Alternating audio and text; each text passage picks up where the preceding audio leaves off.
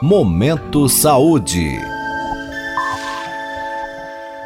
Minuto Saúde Mental, com o professor João Paulo Machado de Souza, do Departamento de Neurociências e Ciências do Comportamento da Faculdade de Medicina da USP em Ribeirão Preto. Olá, sejam bem-vindos a mais um Minuto Saúde Mental. E a pergunta que eu queria fazer para vocês hoje é: você já ouviu falar em inibição comportamental? Pois é. Algumas crianças, principalmente na idade pré-escolar ou logo nos primeiros anos da escola, parecem ter muito medo de se encontrar com pessoas novas ou se sentem muito travadas, como a gente diria, em certas situações, tipo uma visita à casa de parentes, por exemplo. Obviamente, a gente não está falando aqui daquela timidez normal que a gente vê em crianças e até adultos, quando chegam a algum lugar com o qual eles não estão muito familiarizados ou quando conhecem pessoas novas. Essa, esse comportamento tende a diminuir rapidamente conforme as pessoas vão se conhecendo e ficando mais à vontade. O que nós estamos falando aqui é daqueles casos onde a, a retração, né, a sensibilidade exagerada ao ambiente não passam rápido, atrapalham o contato com outras pessoas e acabam causando preocupação em quem observa pela intensidade dos sinais que a gente vê. É isso que a gente chama de inibição comportamental. Os humanos e vários outros animais apresentam comportamentos normais de uma espécie de avaliação cuidadosa quando são expostos a situações novas, né? quando a gente vive uma situação que a gente nunca viveu antes. Isso é importante em termos evolutivos, porque num primeiro momento a gente nunca sabe se um certo ambiente oferece risco ou não.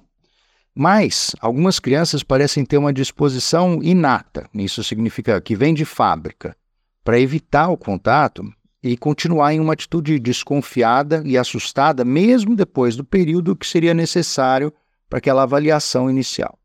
A gente não sabe ao certo o que, que causa esses comportamentos, mas, como costuma acontecer, os pesquisadores acreditam que seja uma mistura de genética e fatores ambientais, coisas que acontecem durante o desenvolvimento, como o tipo de educação e atitudes dos pais, por exemplo.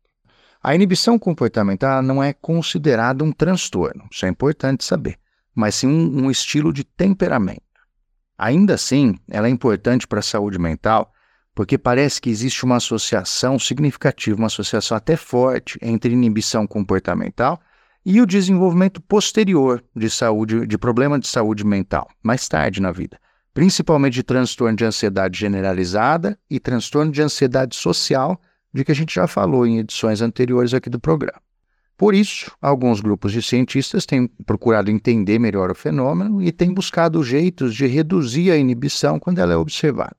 Hoje em dia, esses meios incluem principalmente treinamentos cognitivos para ajudar as pessoas a, a reavaliar situações, a controlar a atenção e as respostas de medo ou de hesitação diante do ambiente. Uma notícia positiva é que muitas vezes a inibição comportamental desaparece sozinha, conforme a pessoa aprende a lidar melhor com o ambiente e suas reações a ele. Portanto, embora seja importante a gente saber que isso existe e conhecer o problema, não é saudável se preocupar excessivamente com ele. Boa saúde mental. Até a nossa próxima edição. Você pode participar deste boletim enviando suas dúvidas ou sugestões para o e-mail ouvinte@usp.br.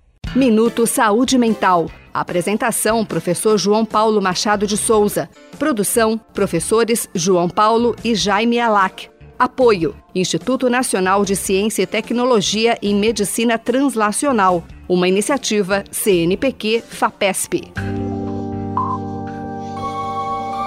Momento Saúde.